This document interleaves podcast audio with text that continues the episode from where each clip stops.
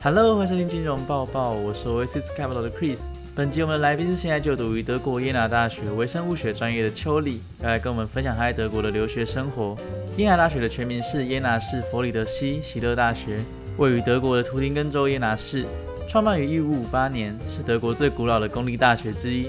那耶拿不仅是一座德国典型的大学城，同样也是一座研究之城、光学之城。邱里会在本集中跟我们分享耶拿的微生物学研究所课程有什么特色，耶拿大学的校园介绍，以及他在德国的留学生活。那就让我们欢迎邱里。嗨，大家好，我是邱里。我大学的时候是在清华大学双主修外文跟生科，现在就读耶拿大学的微生物硕士硕一。那首先想请问邱丽，当初申请到这间学校的时候，准备哪些资料呢？来国外申请大学或者是硕士的话，通常都要 CB，然后动机信，然后还有你的成绩单，有时候会有课外活动证明跟奖项证明也可以寄上去。再就是你的学分转换，因为学校的学分制跟德国学分制是不太一样，学校可能一学分会等于德国的一点五到两个 ECTS 学分这样。接下来看你申请的学校，它是德语授课还是英文授课，提供你的语文能力证明。然后通常它都要求你的语言能力证明是 C one 到 C two。那你们研究所的课程是英文授课，对吗？对，英文授课。那你们的学习制度是 quarter 制的还是 semester 制的呢？是 semester，然后总共有四个学期这样。嗯，就两年四个学期这样。对。那刚好提到说你们研究所的课程是英文授课的，这是你选择到耶拿大学的原因之一吗？嗯，是其中一部分。然后之前在大学的时候听教授说过，耶拿的微生物还不错。自己上网查，因为有一个网站叫 B A A D，就是德国专门给外国人看的那种网站，然后你可以去选你想要的科系之类的。然后我那时候只有申请耶拿大学跟海德堡大学，因为我海德堡大学在第二阶段没过，哦耶拿过，我也不想再重新申请或浪费时间，所以我就直接来耶拿大学。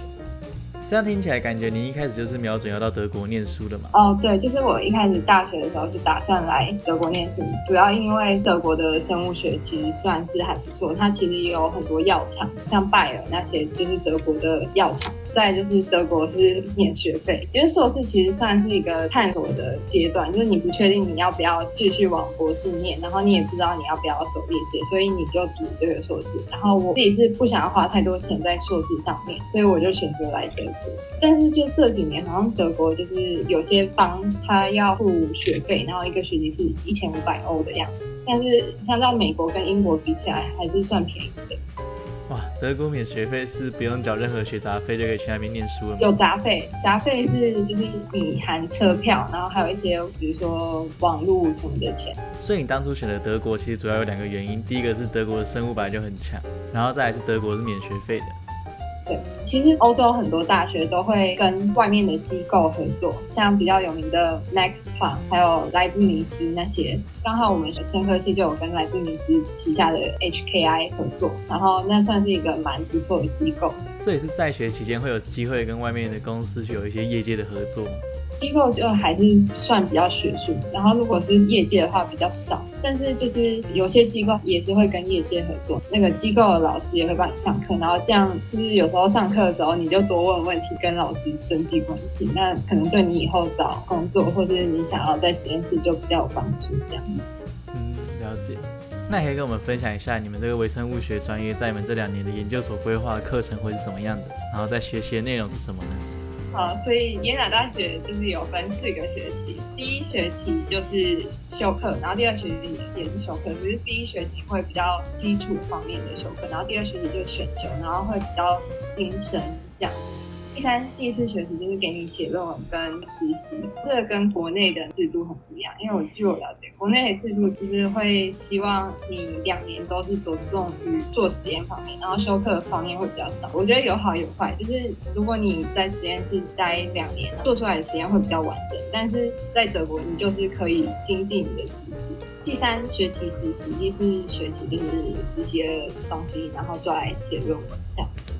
然后就是我们主要修的就是微生物、细胞生物学、分子生物学那些都会在加强，然后还有免疫学啊，还有一些课比较特别，像数学模型啊，然后还有用数学模型去解你的一些环境或是生物的模式这样，或是有些显微镜的课，然后就教你怎么去分析你的图片，还有生物指选之类的。所以你们说是第一年修的这些算是比较基础的课程。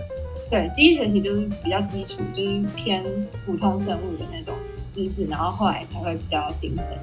那你刚刚提到所有的实习是你们要自己去找吗？还是学校会帮你们找好？通常学校会说有哪些老师有收人，或是你可以自己在网站上面找，然后寄信问那个老师说有没有收人，然后寄你的 CV 跟动机信给他就好。所以你们实习还是在学校的研究室吗？要合作的机构那里。这样听起来你们是比较学术派的。对，因为其实去业界实习，因为耶拿其实是很小的一个大学城，这样。其实最有名的公司在这里就是蔡司。光学。对，所以我们要去业界的机会还是比较少，所以就是还是留在机构。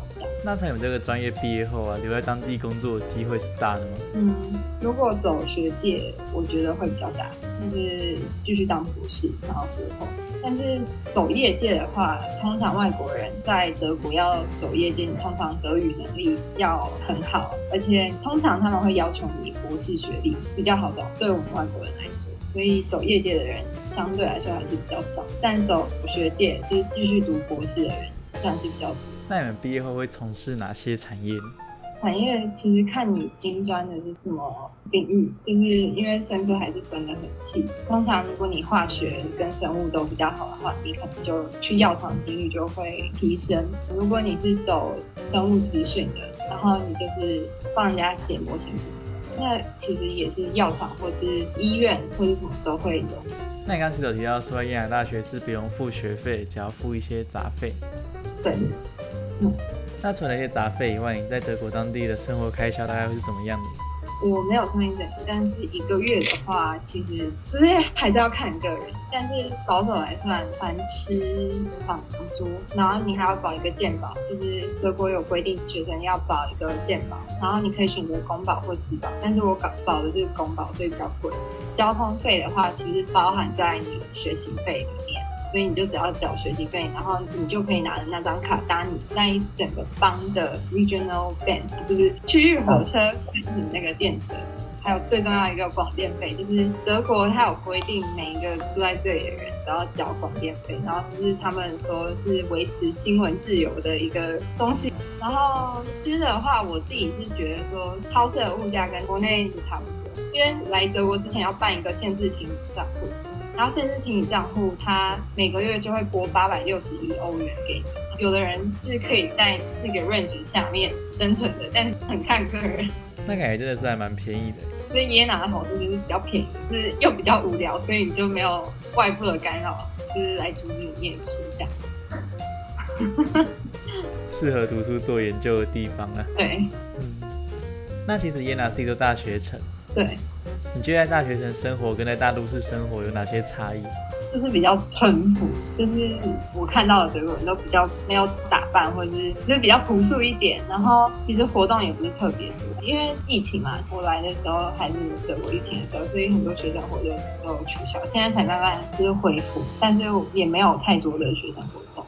那就你所知，在疫情前你们会有哪些活动吗？因为就大学城来说，应该会有蛮多活动的吗？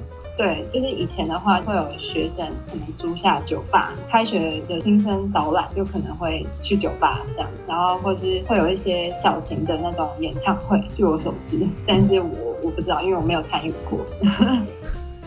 了解。那我们来聊聊耶拿校园长什么样子好了，因为耶拿是成立了将近五百年嘛，那你们学校应该也蛮多古迹的吧？伊娜，我记得是一五五八年建立，所以它其实是很老的一个学校。然后，因为它一开始创建的时候只有神学院、法学院那些，就比较古老的一些学院。但是后来慢慢建了比较多其他的专业领域的东西，所以他们校园来说会比较分散，就是你没办法看到一个完整的校区，像在国内那样。所以，就你不会知道真正的校园在哪，因为它就是散布在城市里面。因为我的校区可能在另一个地方，但是比如说光学的校区就会又在另一个地方，所以就是散布在整个耶拿这个城市里面。那因为你们学校没有一个特定的校区，那就你所知，你们学校各个不同校区有没有什么比较代表性的建筑或是标志吗？有一个就是 Friedrich 的，就是那个创办人的雕像这样子而已。然后其实我们很多校区都是新盖的，所以就是会跟那个雕像离很远。我们有一个区块是比较新建的一些 campus，然后旁边有一个雪餐这样。可是那个也不是真的校区，但是图书馆那些。所以我对其他的不是很了解，我只知道这些。那你在德国当地有没有遇过什么比较有趣的事情可以跟我们分享的？哦，这这就很多需要讲的，就是其实德国因为法律规定，所以他们星期天商店不能开门，所以你星期天找不到任何的超市，除了有些餐厅可能开，但是你星期天基本上就什么事都做不了。然后，因为我去过柏林，我对柏林印象比较像纽约那种，没有这么的干净，就是有点乱乱的。但是我还是蛮喜欢柏林的。还有一点就是大家很常诟病，就是德国的铁路叫德铁，它的误点非常的严重，就是只要列车迟到两个小时，你才可以得到补偿。就等于说，你那两个小时你就是只能等那个列车，就我很不懂，因为我们对德国人印象就是很准时，然后效率很高。可是就是你会碰到一些东西，你会就是跟你之前印象很不一样，就是就是可能对德国人刻板印象就是有点破灭之类的。就是跟我们印象中那些一板一眼，然后有工匠精神的德国人好像不太一样。对，德国人有时候是真的蛮一板一眼，然后有时候他们讲的笑话我都不知道笑。那这个刻板印象是对的，但是有些刻板印象是错的，这样。然后德国食物就是因为很咸又很甜，对我们的胃口，就是我们会觉得太咸太甜。就连亚洲餐厅，就是因为其实德国，哦，我记得二战的时候移民很多越南人，然后那些越南人就会开所谓的中国餐厅，但是不是真正的那种我们吃的那种餐点，而且越南又是小镇，所以就很难找到那种正统的中餐。所以要吃家乡味的话，就只能靠自己煮了。对，就是呃，来德国就是要自己煮，没办法。不然就是有时候可以去大城市，反正你要去其他城市吃才吃得到这些东西。对，所以就是有点可惜，因为就是我们可能向往的欧美生活，会跟我们实际在那边体会到又不一样。但是我觉得，就是德国整体来说，就是天气也是蛮舒适的。除了冬天，就是那个天气，我觉得就是有点让我很抑郁。所以就是为什么说，就是国外很多人就是在冬天都很抑郁，我就能体会那种感觉。呃，因为你天暗的很早，然后太阳升起来又很早，又很冷，然后你要去做实验啊、上课什么的，就会觉得整个生活就非常抑郁，因为没有太阳，真的就是你会觉得天啊！为什么做一做实验又那么晚，然后回去又要煮饭什么的，就是你会觉得整个人就是很疲惫。但是现在夏天比较好，因为他们夏天太阳八九点才落下，所以我自己是觉得说夏天对整个心情上来说是比较好的。冬天比较需要吃一些抗忧郁的药。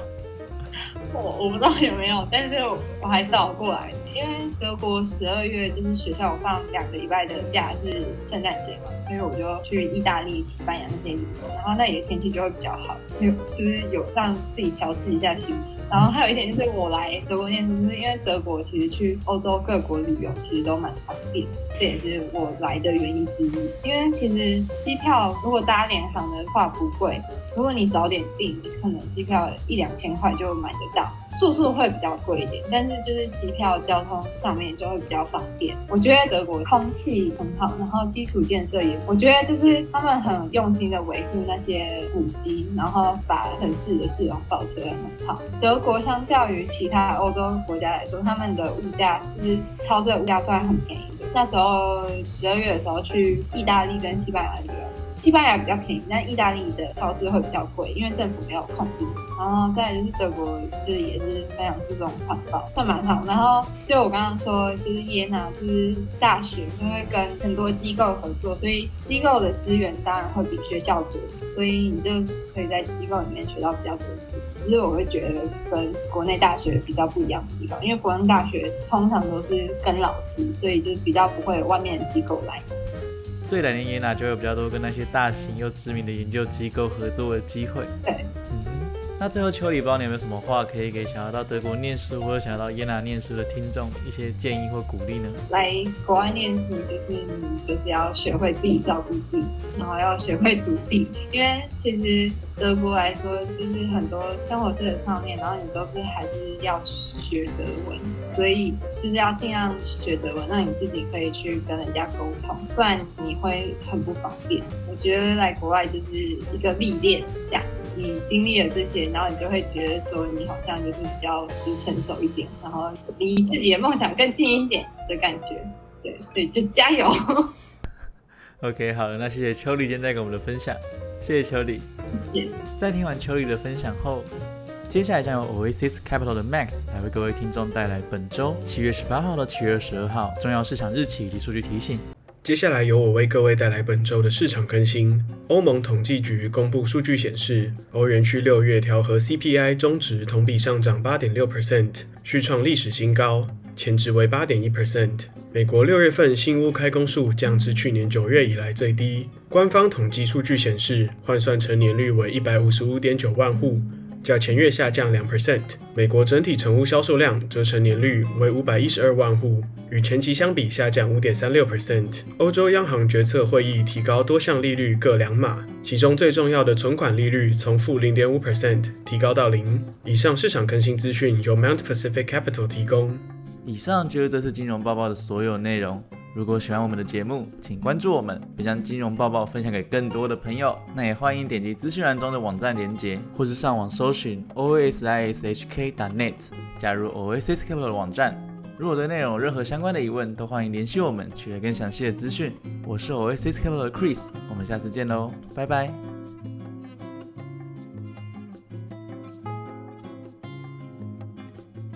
提醒你：投资风险，每节目非常善更新，仅供参考，不代表公司投资观点。